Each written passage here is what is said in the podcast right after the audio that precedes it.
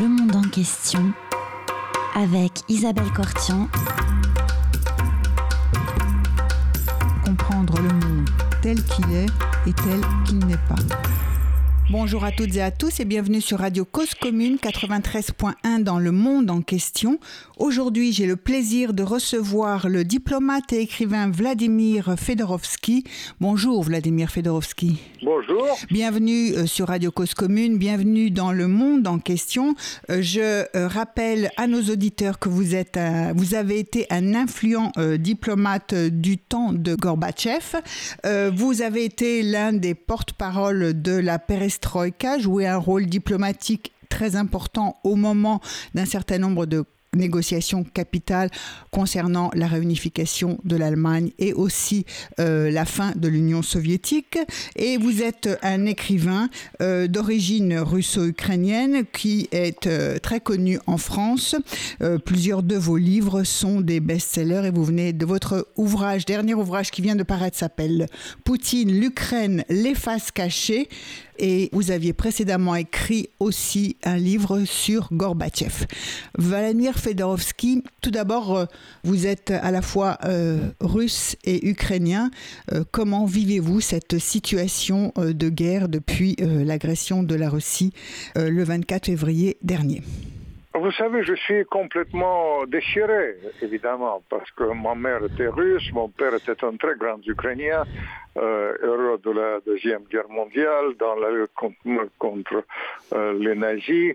Et puis, dans ma famille, il y a 11 personnes qui ont été tuées au front pendant la Deuxième Guerre mondiale, notamment à Stalingrad. Alors qu'il y a quelque chose que je déteste le plus, c'est la guerre. Alors, je suis euh, déchiré aussi parce que vous avez eu la mobilité de mentionner que avec ce livre euh, Poutine, Ukraine et face cachée, c'est 50, 50e livre que j'ai fait, mais j'étais très d'union entre l'Europe et la Russie. Et évidemment, tout mon travail comme écrivain, mais aussi comme diplomate, comme fossoyeur de la guerre froide, est complètement anéanti parce qu'on est arrivé aujourd'hui à la situation qui est euh, très dangereuse euh, disons, c'est une situation euh, peut-être la plus dangereuse de l'histoire de l'humanité. C'est pire que la guerre froide, parce que pendant la guerre froide, il y avait des accords. J'ai beaucoup travaillé pour ces accords. Vous avez mentionné ça. Aujourd'hui, il n'y en a pas. Ces accords, aucun accord euh, n'existe. Il n'y a pas de ligne rouge. Tout est vraiment anéanti. Alors, c'est une... En plus, vous comprenez, il y a une sorte de mélange de genre et ça concerne les Russes, les Occidentaux et les autres.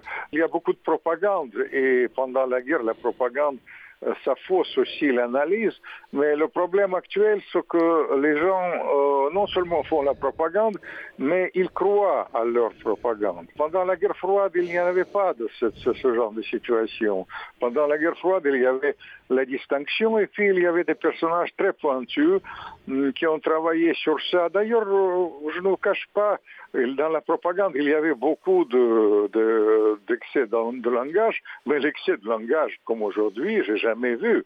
Vraiment. Mais ça, ça encore complique les choses. C'est-à-dire, nous, nous sommes devant la situation très, très, très, très dangereuse. Oui. Alors, Vladimir Fedorovski, peut-être on pourrait euh, faire un petit euh, retour en arrière sur d'abord les conditions dans lesquelles l'Allemagne a été réunifiée. Euh, Bien sûr, mais vous avez raison, parce que vous comprenez, euh, la crise actuelle, elle remonte à cette période. Oui, euh, justement, et vous avez, vous avez été un diplomate. La, la, plus grande, j'étais diplomate à l'époque, j'étais témoin de l'époque et vous comprenez, à l'époque, au moment de la chute du communisme, j'ai beaucoup travaillé pour ça, euh, euh, c'était une chance historique. il y avait une chance qui, les Occidentaux, ils avaient à l'époque un choix, soit d'associer la Russie complètement à l'Occident et de, de créer de vrais partenariats avec ça, et soit de la, vraiment de repousser la Russie et viser sur l'affaiblissement de la Russie. Les gens euh, intelligents que j'ai connus, par exemple euh, Kissinger ou je ne sais pas, il y a le plus grand diplomate, diplomate américain, ambassadeur Kennan, qui était un mentor de la CIA. à l'époque, il, il, voulait se... Mais en France aussi, Mitterrand, Midri, ministre des Affaires étrangères, de, de, très très bon ministre des Affaires étrangères français, il prenait le partenariat, la confédération même avec la Russie. C'est pas ça qui s'est passé et cette chance n'était pas saisie. Mhm. Vous comprenez? Et ça, c'est une, c'est une très grande euh, erreur, à mon sens. Euh, même cet ambassadeur, George Kennan, il m'a dit une fois que c'est la plus grande erreur de l'Occident depuis Jésus-Christ. Et puis, il y avait des maladresses, parfois des contre-vérités, des mensonges à propos de l'élargissement de l'OTAN. L'OTAN a promis de ne pas élargir de l'autre côté, et puis il fallait crise, etc. Mais seulement à tel point que les Russes, euh, ils ont aussi compris que l'Occident ne voulait pas tuer le communisme au moment de la chute du mur. Il voulait euh, tuer la Russie. Il y a un très grand dissident, qui a vécu en Allemagne, qui s'appelait euh, Zinoviev. Il a dit que euh, l'Occident a visé le communisme et l'a tiré sur la Russie. Tout ça, c'est une chose, euh, c'est un Et après, il y avait beaucoup de choses. Il y avait aussi les Russes qui ont commis des erreurs monumentales à cette époque, parce qu'au lieu de construire le nouveau monde, ils ont commencé à voler comme jamais dans l'histoire économique mondiale avec la complicité des banques occidentales. 120 milliards par an sortaient, oui, de Russie. c'est vraiment dégueulasse. Ça, et ça a créé, vous savez, les Russes, euh, à l'époque de Gorbatchev, ont été à 80% pro-européens. Aujourd'hui, c'est à, peine 10%. Pourquoi ils soutiennent aujourd'hui Poutine? Pourquoi ils ont, et ça marche, ce, truc de châteaux assiégés oui. la Russie Parce qu'il se souvient de ces années 90, quand ils ont vécu euh, en majorité sous le seuil de, pauvreté, 50% de la population frôler le seuil de pauvreté. Vous allez avoir en France euh, bientôt l'inflation euh, assez importante, mais je vous signale, à l'époque en Russie, l'inflation était 2500%. Oui, 2500. 2500, c'est complètement dingue. Vous comprenez, ça c'est les choses comme ça. Et les Russes, ils ont dit voilà, que ça c'est lié avec l'Occident. En fait, l'idée de l'alliance avec l'Occident était compromise. Compromise parce qu'il y avait le choix conscient ou inconscient de l'Occident de refuter la Russie. Ma femme même dit l'autre jour, nous avons tendu la main avec le cœur, l'Occident a pris le cœur et il a refuté la main. Et c'est vrai, c'est le sentiment d'un Russe moyen, c'est comme ça que ça s'est perçu. Et aujourd'hui, les, Russes ne désirent pas du tout l'Occident, l'Europe. Vous comprenez? Il y a ces sanctions, mais ça tombe à pic pour plusieurs raisons. Beaucoup de gens sont contents d'ailleurs de ces sanctions, mais sentimentalement, les Russes ne désirent pas l'Europe. Ils sont très contents de s'orienter vers l'Asie. Aujourd'hui, il y a une rupture définitive entre la Russie et l'Occident, et je pense que c'est vraiment irréversible, parce que les Russes s'orientent vers l'Asie et pas sur d'autres choses. Voilà. Alors, vous pensez que cette euh, rupture est irréversible euh, et que ils vont euh, se tourner davantage vers la Chine et l'Asie, ou bien est-ce qu'il y a encore une possibilité de reconstruire une relation sereine et sur quelle base? Je vais vous dire, il y a une petite chance. Moi, je milite sur ça. Euh, vraiment, vous savez, je suis par ma nature euh, combattant de la paix, mais aussi par mes origines, vous comprenez. Il y a une chose, il y a une petite chance euh, de, renouer ça. Mais, mais vous comprenez, c'est très très difficile, parce que les sanctions, ils ont amené maintenant la conviction de, de l'élite russe, et beaucoup de Russes saluent ces sanctions, parce qu'ils disent de toute manière, il faut réorienter la civilisation russe vers le continent de l'avenir, c'est-à-dire vers l'Asie, l'Alliance. Et vous savez, c'est euh, Poutine a renforcé l'OTAN avec cette action en Ukraine, mais l'OTAN a renforcé Poutine parce qu'il l'a poussé dans les bras de la Chine. Et ça, c'est une chose, mm, euh, vous savez, c'est bloc contre le bloc. C'est tout ce que je détestais. C'est le rideau de fer. Vous comprenez les choses. Les choses, vous comprenez ce, qu'est-ce qui se passe. En, Italie, l'université de, Milan a interdit Dostoïevski. Les, les livres sont brûlés. Solzhenitsyn, il y a en France, Solzhenitsyn, il y a un collège qui voulait changer le nom, qu'il porte le nom de Solzhenitsyn, il veut, changer le nom. Il les dans les bibliothèques, on jette les livres euh, des auteurs russes. À New York, on, interdit euh, Tchaïkovski Tchaïkovski. D'ailleurs, ça c'est euh, le comble de l'idiotie parce que Tchaïkovski, en plus, il était d'origine ukrainienne. Mais enfin bref, tout d'abord, ça renforce objectivement Poutine parce que les Russes, ils montrent tout ça. Ils disent c'est ça l'Occident, ils ne veulent pas.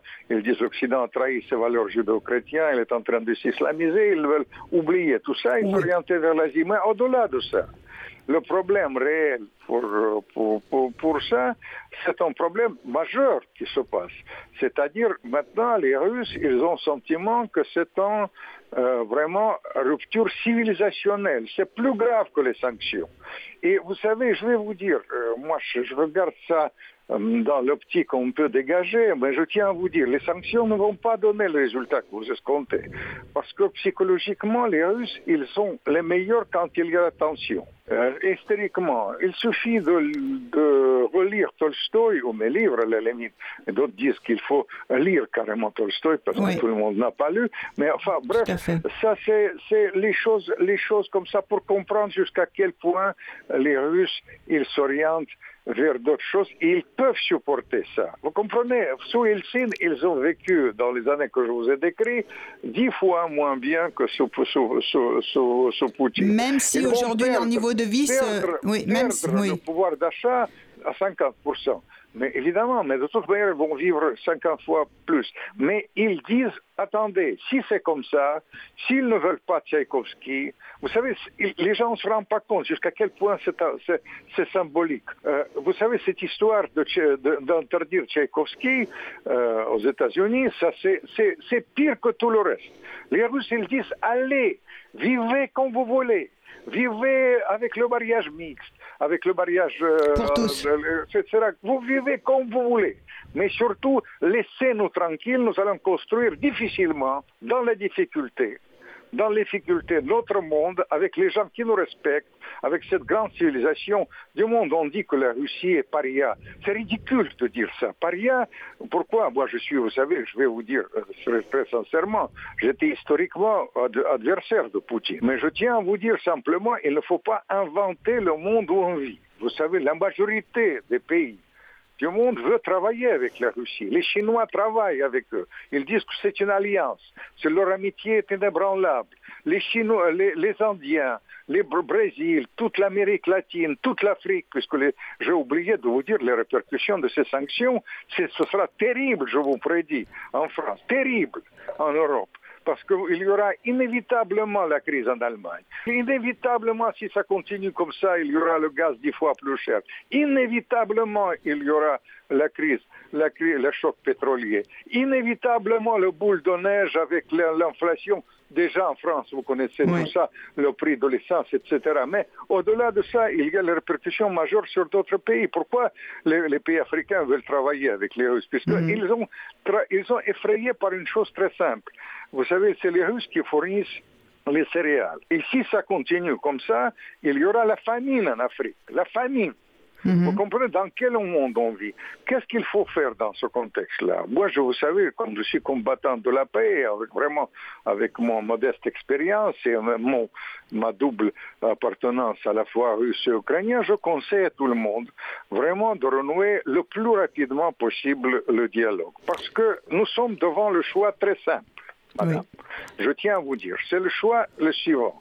C'est la guerre mondiale c'est-à-dire l'anéantissement de notre civilisation. Ce qui est possible compte tenu de ce que je vous ai raconté, que les gens prennent des décisions assez bizarres, sur les, souvent sur les bases erronées et sur les analyses approximatives. Je peux vous développer ça oui. un jour, mais je n'ai pas le temps.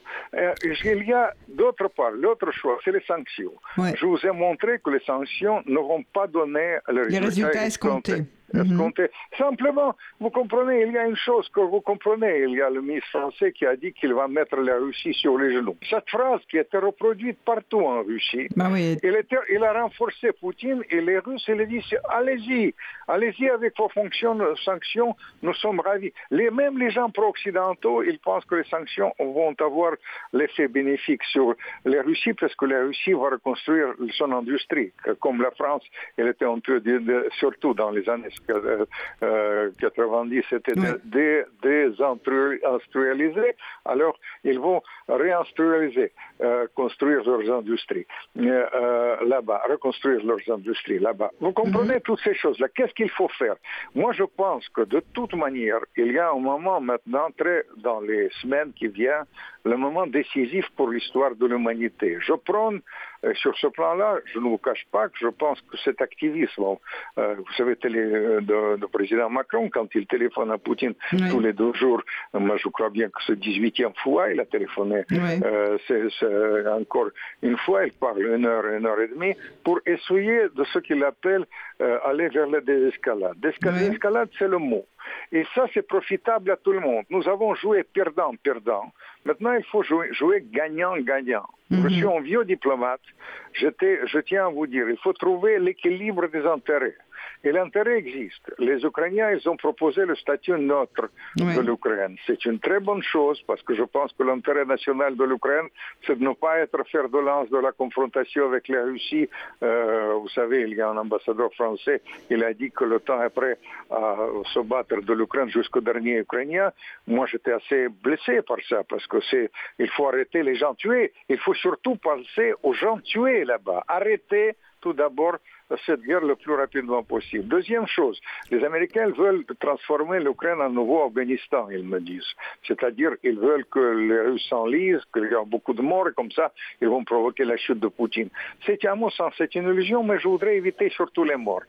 et je pense que même l'intérêt américain, c'est de ne pas pousser la Russie vers l'alliance militaire et économique avec la Chine. C'est une erreur c'est l'intérêt américain, c'est aussi d'arrêter plus. Il y a une chose, euh, je ne voudrais pas entrer dans l'analyse euh, économique, mais quand même, maintenant les courbes, euh, vous savez, de, taux des banques, ils se croisent. C'est-à-dire qu'il y a les, courbes à, moyen terme et à court terme, ils se croisent. Ça préfigure inévitablement la récession dans six mois. Mm. Et vous comprenez, pour éviter tout ça, il faut renouer parce que vous savez, dès que euh, l'éducation se renoue, ça a une influence majeure sur, sur, sur la guerre. Je ne parle pas de l'Europe, parce que dans cette affaire, je ne vous cache pas que l'Europe sera le dandon de la farce, surtout l'Allemagne, parce qu'ils sont très dépendants du gaz et du pétrole russe, mais l'Allemagne va contaminer toute l'Europe. Vous comprenez, en, Espagne, c'est déjà 10%. Mhm. L'inflation, vous connaissez la flambée de l'inflation en France, tout ça, c'est les, les, choses qui sont inévitables. Vous comprenez, tout le monde gagne. Euh, Poutine, il ne faut pas qu'il Alors, il doit comprendre qu'il faut trouver le compromis. Le compromis existe. C'est le statut neutre de l'Ukraine euh, sur le contrôle avec euh, la participation internationale.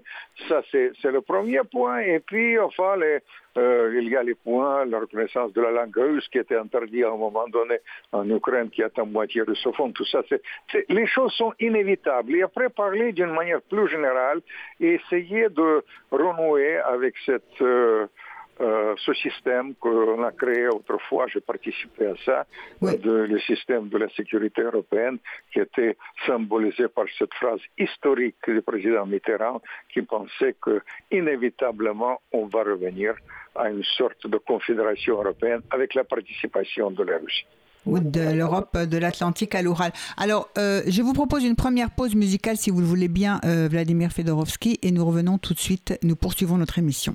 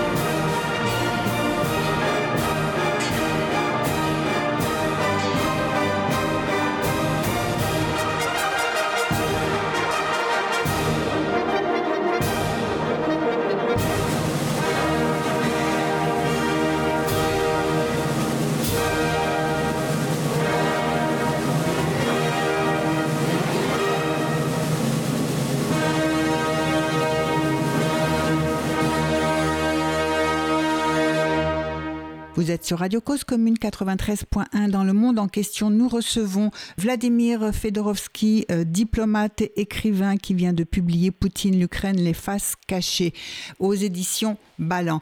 Euh, Vladimir euh, Fedorovski, vous avez dit que cette crise et l'attitude de l'Occident poussaient actuellement la Russie et Poutine, qui bénéficient d'un soutien de sa population, vers la Chine. Mais la Chine est-elle véritablement un ami euh, de, la Russie. La Chine veut aussi une Russie faible. Elle colonise progressivement. Pas du tout, pas du tout. Ça, c'est l'interprétation américaine que vous traduisez. Parce qu'il ne faut pas prendre euh, les, euh, ces désirs pour la réalité, madame. Parce que vous savez, les Américains, je leur parle souvent, et ils ont construit leur système, leur système parfois mental, parfois de la propagande. Euh, ils prennent leur désir de la vérité, de sur la réalité. Notamment, ils disent que les Chinois, ils veulent coloniser la Sibérie parce qu'il y a une disproportion euh, démographique entre ben, la oui, euh, la démographie est un vrai problème en Russie. Non, non, non, pas du tout. C'est un vrai problème. démographie, c'est un vrai problème en Russie, ça va sans dire. Mais enfin là, c'est, ben, enfin, ils essaient de remédier ça. En ce qui concerne les rapports avec les Chinois, tout d'abord, c'est le rapport de confiance. Je ne vous cache pas. Et ils ont été renforcés par la crise actuelle parce que, vous savez, les Russes, ils ont prévenu les Chinois de ce qu'ils vont faire. Ils n'ont pas bougé tant qu'il y avait les Jeux Olympiques là-bas. Et puis, c'est, franchement, c'est eux, les Chinois, qui assurent les arrière-fronts de la, de la Russie en Asie, autrement cette histoire militaire n'aurait pas été, possible. Ça, c'est le premier point. Deuxième point, vous savez, madame, je suis allé en Sibérie. J'ai vu les Chinois là-bas, puisque je faisais un livre euh, que je vous conseille qui s'appelle Roman de Rasputin, sur Rasputin. J'ai parlé avec eux, est-ce qu'ils veulent coloniser la Sibérie Vous savez, ça va vous étonner. Les Chinois massivement m'ont répondu la même chose. Vladimir, on ne peut pas vivre à 40 degrés de froid. Les Chinois ne peuvent pas vivre à 40 degrés de froid. C'est une question géographique. Mais je ne vous parle pas aussi de ces rapports qui sont, dans les réalités, contrairement à ce que vous pensez, c'est réciproquement profitable. Parce que les Chinois sont prêts à absorber tout le pétrole et le gaz que l'Europe veut refuter. Que l'Europe refuse d'acheter ou ils ont déjà construit les plusieurs plusieurs oléoducs, plusieurs gazoducs, etc. Tout ça, c'est, les, les, choses, les choses sont comme ça. Et euh, les, choses, les choses qui sont, qui sont assez importantes dans la réalité, et ça, je ne vous cache pas que ça, c'est une... Euh, il ne faut pas sous-estimer aujourd'hui la rupture de la civilisation russe avec la civilisation européenne. C'est une chose comparable avec ce qui se passait sous Pierre le Grand au début du, XVIIIe siècle. Quand Pierre le Grand a construit cette ville magnifique, j'ai consacré, mon roman de Saint-Pétersbourg à cette ville extraordinaire, le roman de Saint-Pétersbourg, c'était la Russie devenue européenne. Mais vous comprenez, quand vous interdisez Dostoïevski, vous ne vous, rendez pas l'influence qu'a sa civilisation russe. Il a dit, ils veulent vivre sans Dostoïevski, tant mieux. Nous allons vivre nous-mêmes avec Dostoïevski, avec Tolstoï. Nous allons bien sûr lire toujours euh, Balzac et Stendhal. Mais vous savez, il y a un symbole réciproque là-dedans. Vous interdisez Dostoïevski, mais pour les Russes, pour vous c'est une rigolade, mais pour les Russes c'était un signe de la déchéance civilisationnelle. Quand les, certains Français ne voulaient pas fêter Napoléon. Il a dit, ok, nous allons fêter Napoléon. Ils ont fêté Napoléon malgré le fait qu'il est venu autrefois en Russie, euh, à Moscou, comme vous le savez bien, en 2012. Tout ça, c'est les, choses, les choses à prendre compte. Il faut analyser ça avec finesse. Mais comme toute ma vie, j'étais, vous savez, un trait d'union entre les, les, civilisations européennes et les civilisations russes, j'essaye de renouer ça. En plus, j'ai double appartenance. Mon père était grand, un grand Ukrainien et ma mère était russe. Et finalement, je suis pour une fois assez politiquement correct parce qu'en Occident, le seul qui euh, continue à avoir le contact, d'ailleurs c'est pour ça qu'il faut garder ce contact, parce que le seul contact qu'en Occident il reste, c'est le président Macron, il n'y a pas d'autre. Dans la guerre froide, il y avait toujours des contacts. On on s'insultait plus euh, dans la propagande, mais jamais Jamais aucun président américain, même aux pires heures de, de la guerre de Vietnam, n'a utilisé pas les termes que le président Biden a utilisé l'autre jour. on est, on est, on est, on est, on, d'accord. Ça, ça, c'est entendu qu'il faille garder le contact en période de guerre et qu'il faille penser à une désescalade. Nous sommes d'accord. Euh, la, la, la, question, c'est que pour l'instant, vous, effectivement, vous parlez de, des appels téléphoniques de, euh, du président Macron euh, au président Poutine. Pour l'instant, si les négociations, un début de négociation commence, elles sont plutôt sous l'égide de la Turquie et du président turc Erdogan. Mais oui, bien sûr, mais chacun. Pas de, pas de l'Europe, malheureusement. Oui, bien sûr, malheureusement, pas, pas de l'Europe. Bah Pourtant, l'Europe, l'Europe, elle a eu beaucoup d'atouts. Vous comprenez, euh, euh, les Russes, il adore De Gaulle, vous avez parlé de l'Europe de l'Atlantique à l'Ural, il a adulé en Russie. Il se souvient de Mitterrand avec son idée de la Confédération, j'ai eu des bons rapports avec Chirac. Il m'a souvent parlé de la nécessité de construire cette grande Europe avec trois piliers, piliers la Russie, l'Allemagne la, et la France, euh, sans parler qu'il a, il il a traduit pour les Russes, il traduit Eugène en français. Tout ça, ça, ça compte. Mais malheureusement, vous savez, euh, pourquoi je, vraiment, je pense qu'il faut continuer à avoir ce contact entre la France et la Russie, parce que vous comprenez, il y a une sorte de rupture très grave qui se passe aujourd'hui. Il faut sauvegarder le contact civilisationnel. Par exemple, euh, le président Macron a utilisé le terme que les artistes sont messagers de la paix. Euh, je le soutiens profondément, parce que vous comprenez, c'est une chose nécessaire. Euh, autrement, autrement, on va vers le désastre.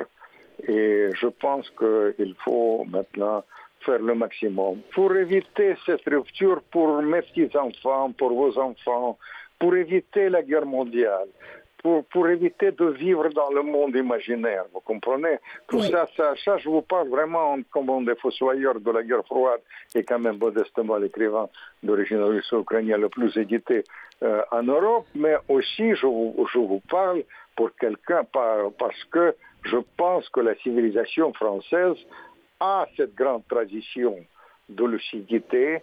Et il y a un aspect que je tiens à vous souligner, vous comprenez?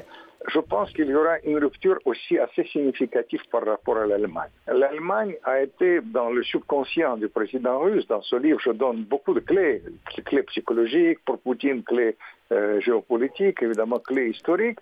Mais quand je raconte Poutine, je raconte aussi quelqu'un qui était profondément pro-allemand. Il pensait que c'est complémentaire. Euh, l'économie allemande avec l'économie russe, le gaz et le pétrole contre la technologie, etc. Oui, il n'est pas le seul. Ça, c'est un tropisme russe. Si, enfin, je veux dire, euh, Lénine aussi voulait penser que tout le monde. enfin, je veux dire, c'est une grande tradition. Exactement, avec le, le traité Rapallo, vous connaissez. Tout à fait. Vous êtes une fine connaisseuse de l'histoire diplomatique, mais vous avez raison. C'est un, une, une, chose assez objective. Vous savez, dans, dans nos affaires il y a mm, la psychologie, mais il y a deux mots qui doivent primer, c'est l'histoire et la géographie. Tout à fait. Et quand les, les, les Américains veulent casser euh, cette alliance possible entre la Russie euh, et l'Europe, évidemment, ils sont conscients que géographiquement euh, et historiquement, ce sont les choses liées. Et si on construit, comme on a souhaité quand j'étais aux affaires avec Gorbatchev, Mitterrand, avec les gens censés, avec les DREAM, ministres des Affaires étrangères, excellent ministre des Affaires étrangères français. Tout ça, c'est, euh, on a pensé à construire un vrai pôle euh, civilisationnel. Et les Américains ne voulaient pas du tout ça. Ils ont réussi à casser, notamment avec cette crise, définitivement, parce qu'ils ont vassalisé l'Europe. L'Europe, vraiment, ils ont réanimé l'OTAN et tout ça, c'est, tout à fait évident. Mais vous comprenez, l'enjeu est capital. L'enjeu, c'est l'avenir du monde. Moi, je suis contre le rideau de fer, contre surtout le dérapage vers la guerre mondiale qui est toujours possible à, l'heure que je vous parle.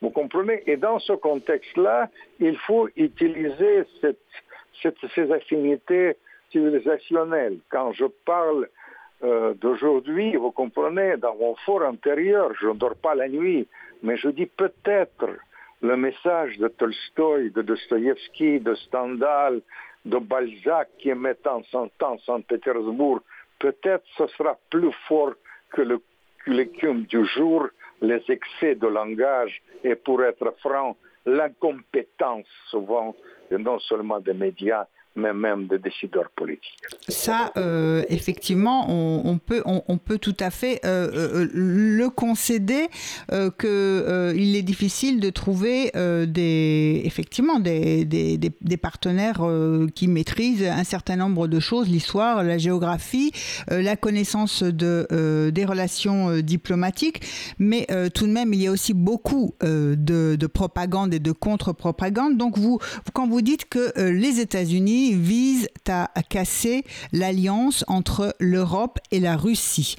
Prenons l'exemple de l'Ukraine aujourd'hui. L'Ukraine qui se tourne vers des valeurs européennes, en tout cas très clairement depuis 2014, 2013, 2014 et sa révolution qu'elle a faite, hein, en dénonçant en particulier la corruption euh, de ses dirigeants euh, que Poutine a essayé d'acheter n'est-ce pas? Euh, À ce moment-là, euh, euh, est-ce que, est que, est que vous ne trouvez pas que c'est la, Russie qui est en train d'agresser l'Ukraine? Et au lieu de se servir de l'Ukraine comme d'un intermédiaire pour se tourner et convaincre l'Europe de façon avec des arguments ben, convaincants justement de de, de, de, faire quelque chose, de construire une, une, Europe qui inclut d'une façon ou d'une autre la Russie? Attendez, vous, je vais vous dire, comme je suis d'origine ukrainienne, mon père était d'origine ukrainienne, fraîchement on convaincu. Mais je ne vois pas du tout. La seule chose que je, j'ai toujours été partisan de, de l'Ukraine euh, comme un trait d'union entre l'Occident et la Russie. Je vous signale d'ailleurs que pendant les négociations qui se, se, se jouent euh, maintenant euh, là-bas à Istanbul, euh, je, tiens oui. dire, je, tiens à vous dire, que la Russie a déjà accepté euh, l'idée de l'entrée de l'Ukraine dans l'Union européenne. C'est pas ça qui était le problème à l'origine de ça. Le problème à l'origine de ça, il y en avait les, les, les aspects proprement, vous savez, de sécurité, sécuritaire. L'origine de ça, que le système de sécurité européen a été détruit, que l'OTAN a poussé, disons, sa présence vers les frontières, et notamment, il y avait une question qui était inscrite toujours dans, la Constitution européenne de l'entrée dans l'OTAN de l'Ukraine, la perspective de ça. Et finalement, maintenant, on change le, registre. On revient à mon idée ou aux idées de bien de beaucoup de gens sensés. Je peux vous raconter les gens comme Védrine, comme beaucoup d'autres qui sont de mon avis. Il y a le louche par exemple, qui vient de publier l'article très important au Figaro, l'ancien conseiller de Chirac, mon ami, qui parle de la même chose. L'idée de l'Ukraine très d'union entre l'Europe et la Russie. Et finalement, pour vous dire banalement, comme Ukrainien, je ne comprends pas pourquoi l'Ukraine ne peut pas prendre l'argent chez les Russes et chez les Occidentaux et vivre bien. Mais on arrive, ça malheureusement, vous avez raison, et ça me la guerre pour moi c'est une énorme tragédie et je ne peux pas accepter évidemment ça. Je, je trouve qu'on arrivera à ça avec beaucoup de difficultés et ça me déchire, ce côté irrationnel. Mais j'essaie de suggérer avec ma modeste expérience qu'il ne faut pas persister à, dans l'impasse. La, la guerre, c'est une impasse pour tout le monde. Oui. Il faut sortir de, ça par le haut et c'est la seule solution. Alors sortir par le haut, bien entendu. Euh, est-ce qu'il y a une possibilité euh, de, euh, de, de, comprendre, vous parlez de l'importance des questions de sécurité, on peut comprendre l'importance de la question de la sécurité pour l'Europe, on peut comprendre la question de la sécurité pour la Russie, on peut comprendre aussi les questions de sécurité pour les anciennes démocraties populaires ou pour l'Ukraine qui voudrait par exemple sa neutralité qui quand même était garantie euh, depuis euh, le mémorandum de Budapest, elle soit respectée, que son intégralité territoriale soit respectée. Vous comprenez? Euh, pourquoi la Pologne voulait rentrer? C'était pas. C'est pourquoi la Pologne voulait rentrer dans l'OTAN? C'était parce qu'elle avait peur encore de la Russie. Je vais vous dire, moi j'ai beaucoup d'amis polonais. Oui. Et euh, je tiens à vous dire, j'étais, euh, quand j'étais avec Gorbatchev, j'ai eu beaucoup de contacts avec les gens de Solidarność qui ont joué un rôle très important aussi dans la chute du communisme. Tout à comme, fait. Comme notre démarche euh, pendant la perestroïka, pour vous dire, parce qu'on était vraiment amis. Mhm. Vous comprenez, il y a, euh, quand je vous ai parlé de l'équilibre des intérêts, il y a les préoccupations évidentes. Il faut prendre en compte les préoccupations des, des uns et des autres et trouver le compromis entre ça. Trouver que ce que Mitterrand est mettant dans mon langage, l'équilibre des intérêts. Vous comprenez Je tiens à vous citer les gens que vous ne pouvez pas contredire. L'avis de la CIA qui a été transmis il y a quelques jours à la, au Sénat américain. Oui. CIA qui est très pointu, ça révélé, et qu'il base, qu'il se base sur les sur leurs agents très pointus, leurs top, j'imagine bien au Kremlin, et ils, disent que euh, la, Russie ne veut pas aller en Pologne ne veut pas conquérir les pays baltes. Je vous cite la CIA. Vous comprenez? Dans ce cas-là, il faut prendre en compte ça. Il y a une chose qu'il faut inévitablement, vous allez prendre en compte, puisque nous avons géré ça pendant la chute du communisme. Vous savez, maintenant, si on installe les fusées en Pologne et, ou bien d'autant plus en Ukraine, euh, ils peuvent euh, apporter les ogives nucléaires en 4 minutes jusqu'à Moscou avec la technique moderne. C'est inacceptable pour les Russes. Alors, même les gens qui ont été autrefois les plus anti-russes possibles, comme chef de la diplomatie européenne, Borrell par exemple, ils reconnaissent les erreurs. Ils disent une des erreurs des Occidentaux avant cette euh, tragédie de, la guerre euh, en Ukraine, qu'on n'a pas pris suffisamment en compte les préoccupations russes euh, dans le domaine de sécurité. Je dis simplement que les bases existent aujourd'hui. Le président ukrainien qui a eu le courage de reconnaître qu'il faut aller vers le statut neutre de l'Ukraine, il faut garantir ça d'une manière, d'une manière évidente euh, sur le plan international et trouver l'équilibre parce qu'autrement on peut y aller et on peut construire le monde basé sur la force. On peut construire le, rideau de fer. On peut pousser les, Russes dans les bras de la Chine et le monde sera, ne sera plus euh, du tout euh, moins dangereux s'il y a l'alliance militaire économique entre les Chinois et les, Russes. On peut interdire Tchaïkovski et Dostoïevski, mais simplement, ce n'est pas mon monde, vous comprenez? Mhm. Et je tiens à dire, quand j'écrivais ce livre, qui en donnant des clés pour déchiffrer la psychologie de Poutine, euh, pour, de, pour déchiffrer aussi le monde plein de dangers, pour vous donner les clés historiques. Ça se lit comme un roman policier, parfois comme un roman, vous savez, Bulgakov, Maître Marguerite, comme je dis, parce que c'est une Marie. Mon but, je n'étais pas obligé de faire ça. Vous savez, je vends mes livres dans le monde entier. Mon, mon livre roman de Santa Cruz sont millions d'exemplaires dans le monde. Alors je tiens à vous dire, quand j'ai publié ce livre, je tiens à penser à nos enfants, à nos petits-enfants. C'est vrai que ça se lit comme un roman policier, mais il y a un message de la paix qui est l'essence de ce livre, Poutine, Ukraine et euh, les faces cachées. D'accord, je vous propose une seconde pause musicale et nous revenons justement sur le rôle du, président euh, Zelensky qui, semble euh, aujourd'hui être celui qui est en train de repenser l'ensemble de la sécurité en Europe. Vous êtes d'accord? On se retrouve tout de suite après. On, se retrouve tout de suite après une pause musicale.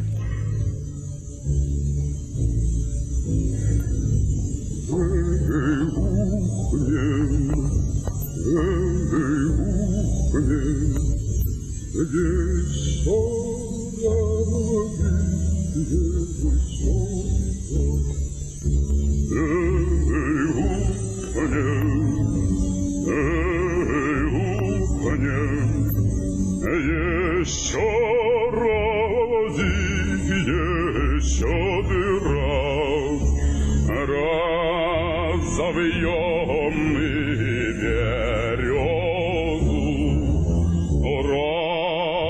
Ave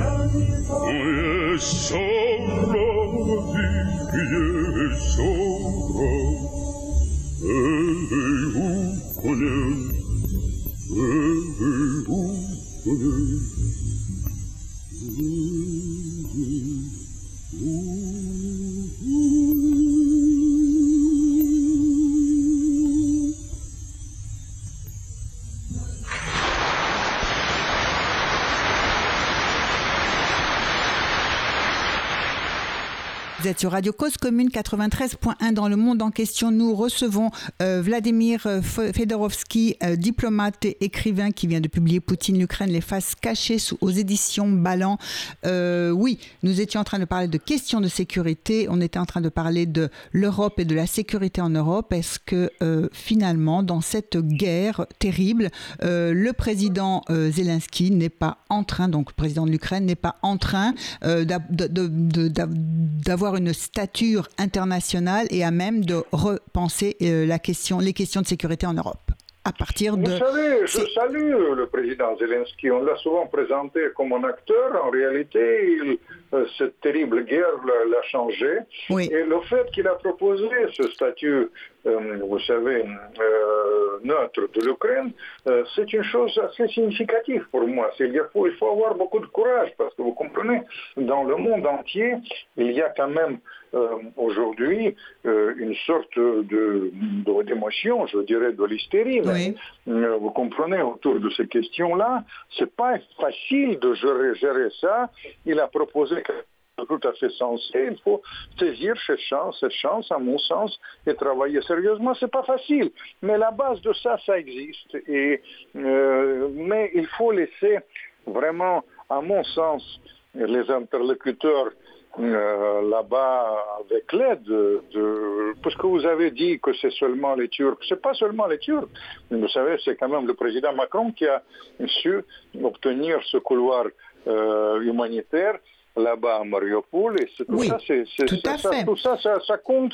Tout à fait. Les négociations ne se trouvent pas à Paris et la France occupe la présidence de l'Union européenne. C'était simplement ce que je voulais. La présidence européenne, tout ça, ça compte pour nous. Et peut-être nous allons arriver, en tout cas, il n'y a pas. Vous savez, il y a aussi les. Euh, je voudrais éviter euh, jouer le, en faveur. Il y a des gens qui sont intéressés par euh, jouer la guerre. Parfois, par, parfois, vous comprenez, il y a les parties de la guerre on peut pas tout dans, dans, le monde, mais de tous soyons, les côtés. Comme, soyons comme vous et moi, jouons le, par la partie de la paix. La partition de la paix sous la musique de Tchaïkovski est peut-être meilleure que la guerre qui nous hante à chaque instant. Nous, euh, nous sommes d'accord. Alors parlons de, la paix euh, et du rôle du, président euh, Zelensky qui émerge comme un acteur capable effectivement peut-être de repenser les relations entre la Russie et l'Europe et de faire jouer un rôle de trait d'union à l'Ukraine, mais à cette fois en reconnaissant un rôle à l'Ukraine. Ce que veut aussi l'Ukraine, c'est peut-être aussi qu'on reconnaisse bah, le, le, droit à à, l'existence, euh, la spécificité de, son peuple et, d'un type de rapport qui ne soit pas euh, du côté des Russes, enfin comme une comme une sorte d'impérialisme aussi ou de vision impériale. Est-ce que euh, vous pensez que Poutine, qui s'inscrit dans une tradition bah, dont vous parlez très clairement dans votre livre, hein, qui s'inscrit dans une tradition, ça remonte à Ivan le Terrible, ça passe ensuite par euh, Pierre le Grand, ça passe par Catherine, euh, la grande Catherine de Russie, ça passe par euh, le tsar Alexandre Ier. Est-ce que Poutine peut évoluer progressivement, comprendre que les intérêts de la Russie et du monde, c'est aussi de, repenser son rapport avec, avec ses anciennes dont, enfin, qui ont fait partie de l'Empire russe ou soviétique euh, vous savez, il ne faut pas caricaturer Poutine. Poutine, vous savez, c'est pas, vous savez, les gens disent qu'il est paranoïaque et un dingo. je ne pense pas que c'est le cas. Je pense qu'il est, est, assez pragmatique. il ne cesse pas à dire qu'il ne veut pas rester euh, longtemps en Ukraine, il reconnaît explicitement son, son indépendance, euh, etc. Tout ça, c'est les choses, je pense que l'équilibre sur ce plan-là peut être trouvé. La base de ça est lancée et pour ma part, je souhaite beaucoup euh, que ça, ça arrive. En ce qui concerne Poutine, vous comprenez, moi j'étais historiquement le premier critique de Poutine. Quand vous avez vous l'avez fréquenté, il lui a donné euh, le, le, la Légion d'honneur. Alors vous comprenez, moi je suis peut-être plus lucide par rapport à lui. Et lisez mon livre, vous allez comprendre ah, je lu, que je suis lu justement. impitoyable. Vous êtes impitoyable, effectivement. vous rappelez que c'est un... Le problème là-dedans, c'est que c'est l'intérêt réciproque. Oui il faut jouer, euh, comprendre que c'est l'intérêt. Tout d'abord, il faut arrêter simplement que les gens soient tués. Je pense en premier lieu aux enfants. Et arrêter la destruction, et arrêter la destruction et de raser les villes. Deuxième, deuxième chose, que vous comprenez, l'intérêt bien compris de l'Ukraine, c'est d'être près d'union entre la France et la Russie, entre l'Europe et la Russie. Tout ça, c'est c'est une, une, absolument c'est une évidence. Et puis, il faut comprendre aussi que dans cette affaire, j'ai essayé de raconter ça en détail, il y avait des erreurs qui, qui ont été commises par rapport euh, à la Russie aussi. Il faut aussi comprendre où sont les préoccupations russes. Et franchement, si vous voulez le fond de ma pensée, la meilleure chose de cesser d'interdire Tchaïkovski et Dostoïevski est peut-être utiliser, comme disait le président Macron, les écrivains et les artistes comme les messagers de la paix. Oui, alors vous êtes un messager euh, de la paix, c'est cela que vous, vous, voulez nous dire et que vous voulez contribuer à la paix? Absolument. Oui. Et alors, euh, est-ce que, par exemple, vous pouvez nous, nous, nous rappeler euh, les conditions euh, de l'accession Enfin, quel est le, portrait Vous faites un portrait de, de, Vladimir Poutine dans votre livre, en insistant sur les, les, les cinq différents visages qui, qui lui tour à tour et vous parlez aussi des conditions de son ascension fulgurante à la tête de la Russie. Vous savez, dans le livre, je donne l'exemple surtout psychologique. Je pense qu'il y en a trois au moins qu'il faut retenir. Tout d'abord, Poutine, euh, de, qui d'ailleurs nous intéresse aussi dans la crise aujourd'hui. C'est Poutine de son enfance. Vous comprenez, quand il était, il était l'enfant quasi abandonné dans les rues de Leningrad, autrefois, il était formé par la pègre. Et euh, son jusqu'au boutisme, sa manière de gérer la crise, je pense que c'est lié avec sa, psycho sa psychologie, les psychorigides. Et sur ce plan-là, il va il veut aller jusqu'au bout, il y a les règles de la pègre, il ne faut pas reculer, etc. Tout ça, ça complique les choses. ça, ça, euh, effectivement, dans, dans le cadre de négociations, les, choses sont compliquées d'une manière générale. Évidemment, la psychologie de Poutine ne va pas nous aider, mais quand même, je pense qu'il est pragmatique. Contrairement à ce qu'on raconte, c'est n'est pas du tout paranoïaque. Et il prend, il voit où il a l'intérêt de la Russie, l'intérêt du monde aussi, parce que vous comprenez, on est, on frôle la guerre mondiale. Et euh, les Russes qui ont connu la guerre terrible contre les nazis, qui ont, euh, je vous ai dit, dans ma famille, il y a 11 personnes qui ont péri dans la guerre, mais chez les Russes, euh, chez les Soviétiques, il y avait 27 millions de gens qui ont été tués dans la lutte contre les nazis, s'il n'y avait pas de Stalingrad, évidemment, Hitler aurait été là. Vous comprenez, euh, devant nous. Alors tout ça, c'est des, choses, des choses à prendre en compte. Vous comprenez Oui, oui, non, mais y compris, on, peut, on peut, il y a les arguments convaincants de, pour aller vers la paix. Il y a un deuxième aspect qui est aussi assez important. Poutine, Poutine c'est un excellent sportif et je pense qu'il utilise la technique du sport aussi dans la géopolitique, paradoxalement. C'est-à-dire, il veut euh, bousculer l'adversaire euh, pour euh, de déstabiliser. La victoire, remporter la victoire, c'est un joueur d'échecs, etc. Et puis finalement aussi, ça c'est plus banal, il est aussi espion et il utilise la technique de l'espionnage au sommet de l'État. C'est pas l'équilibre des intérêts dont je vous ai parlé, mais plutôt les rapports de force. Mais c'est tout à fait, moi je vais vous dire, c'est le choix est simple le choix, c'est de persister à jouer perdant-perdant. Et ça, dans ce, dans ce cas-là, je prédis non seulement la crise majeure suite aux sanctions, à la fois en Russie, mais surtout en Occident. Le dindon de la farce, ce sera certainement l'Europe avec euh, le choc pétrolier et le gaz dix fois plus cher. Mais surtout que ce que je me hante, je crains que si on persiste à jouer euh, vraiment la confrontation, on va aller, vers la fin de la civilisation, vers la guerre mondiale. Et ça, ça, ça me préoccupe réellement. C'est-à-dire le choix que je vous prends, c'est le choix à la fois pragmatique, mais il faut être volontaire et très habile. Il ne faut pas que, vous savez, dans cette affaire, il ne faut pas, tout le monde doit gagner, dans la réalité, ou faire semblant de gagner. Parce que si vous voulez, euh, vous savez, il faut que Zelensky soit considéré comme qu'il a résisté courageusement d'ailleurs, etc. Il faut que Poutine il vende ça à sa population qui est derrière lui objectivement aujourd'hui. Il faut jouer, ça parce que c'est une, autre illusion américaine. Ils disent que Poutine il sera viré, qu'il y aura un complot. Ça c'est du demande de rêve. Ça, ça, ne correspond à rien. Il n'y a aucun, indice qui, qui, va vers ça, mais on propage toutes, ces, illusions dans la presse et les gens y croient. Tout ça, c'est les choses, les choses ne sont pas faciles, mais il faut jouer d'une manière subtile et je pense parfois à notre bourse, mais aussi à l'avenir de nos enfants et de nos petits-enfants. Oui, on ne sait pas si effectivement, certains disent oui, euh, Poutine il va, euh, il va, il va partir ou on va pas le laisser au pouvoir, etc. Euh, on peut revenir sur la façon. C'est les bêtises. C'est de la propagande, ça c'est. Mais ça fait quand même 20 ans, ça fait quand même 20 ans qu'il est au pouvoir. Les gens ne savent pas comment ça fonctionne, hélas. Oui. Et ça, c'est un peu dommage, parce que vous comprenez, comme ça, on construit une sorte de monde euh, virtuel qui ne correspond à rien. C'est vraiment dommage, parce que vous comprenez, ça c'est encore il y a quelques jours, la CIA, il a dit, il y a les, les, les oligarques qui vont venir voir Poutine et vous le verrez. Vous savez, lisez mon livre, vous allez comprendre que c'est pour pas... Ah mais j'ai lu votre livre, juste... Moi, je parle de lecteur. Euh, euh, ça, c'est pas les oligarques qui tiennent Poutine, mais c'est Poutine qui, tient. Les, oui, c'est effectivement, effectivement, peut-être pour nos, nos, éditeurs, on leur recommande de lire votre livre, bien entendu, mais vous pouvez rappeler, effectivement, vous préciser les conditions de l'accession euh, de, de Poutine au pouvoir, ou euh, qui se qui se passe dans, dans le cadre de penser la succession de Boris Yeltsin.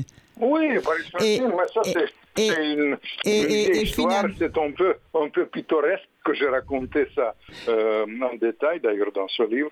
Mais c'est pourquoi j'ai raconté ça? C'est justement pour comprendre comment ça fonctionne le système. Ben voilà, alors justement. Le système russe est différent du système occidental et ça, il faut le comprendre. Oui, oui, tout à fait. Alors euh, effectivement, donc dans, dans on, on, la, la, succession de Boris Yeltsin a été pensée et euh, et elle a été à la fois par le clan Yeltsin, à la fois par euh, les services secrets, à la fois par les oligarques.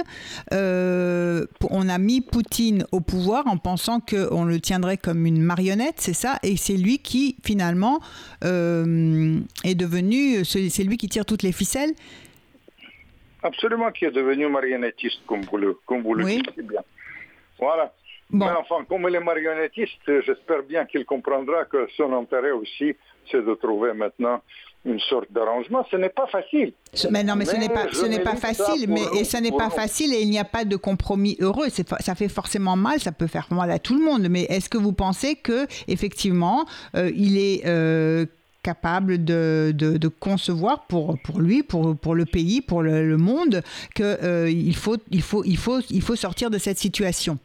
Bien sûr, mais chacun doit euh, parcourir son, ce, ce, ce chemin. Oui. Et cha chacun doit comprendre que euh, il y a les, les, marges à faire. D'ailleurs, ils ont commencé le fait qu'ils discutent. C'est une très bonne. Moi, ce que je, ce que je souhaite, c'est vraiment que l'émotion ne prend pas dessus des, des calculs vraiment rationnels et ces, ces, calculs rationnels, ils, disons, ces analyses rationnelles, ils sont nécessaires à faire pour éviter le, de vivre dans le monde, de, dans l'illusion, quand la propagande se, se, mélange avec la politique réelle, c'est-à-dire les gens euh, mentent et croient à leurs mensonges. Finissent par croire à leurs mensonges, tout à fait. Une dernière question, euh, euh, Vladimir Fedorovski.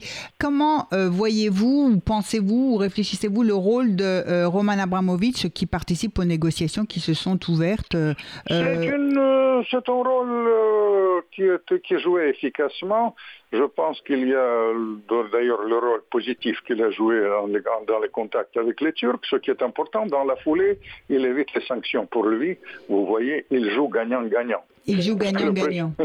et, mais je, remarque quand même qu'il est là depuis le début, euh, Roman Abramovich, dans le parcours. Le début, mais c'est surtout dans ce dernier moment. Et en tout cas, il a obtenu ce qu'il a voulu en premier lieu, puisque le président Zelensky a contacté spécifiquement le euh, président américain pour éviter que la différence des autres oligarques, Abramovich ne soit pas sanctionné. Oui, et donc euh, la possibilité, c'est donc un geste aussi qui a été fait de la part du président Zelensky. C'est un geste qui a fait aussi dans le président Zelensky. Mais vous savez, ce n'est pas les oligarques qui peuvent être déterminants. Je vous dis, c'est l'affinité civilisationnelle. J'espère bien que Tolstoï, Balzac et Dostoïevski, ils vont jouer un rôle beaucoup plus important qu'Abramovich. Bon, bah écoutez, euh, souhaitons-le. On vous remercie, euh, Vladimir Fedorovski, de votre participation à cette émission. Merci en régie à Stéphane et nous nous retrouvons prochainement pour une, pour une autre émission. Au revoir. Merci beaucoup. Je vous embrasse très fort. Au revoir, Vladimir Fedorovski.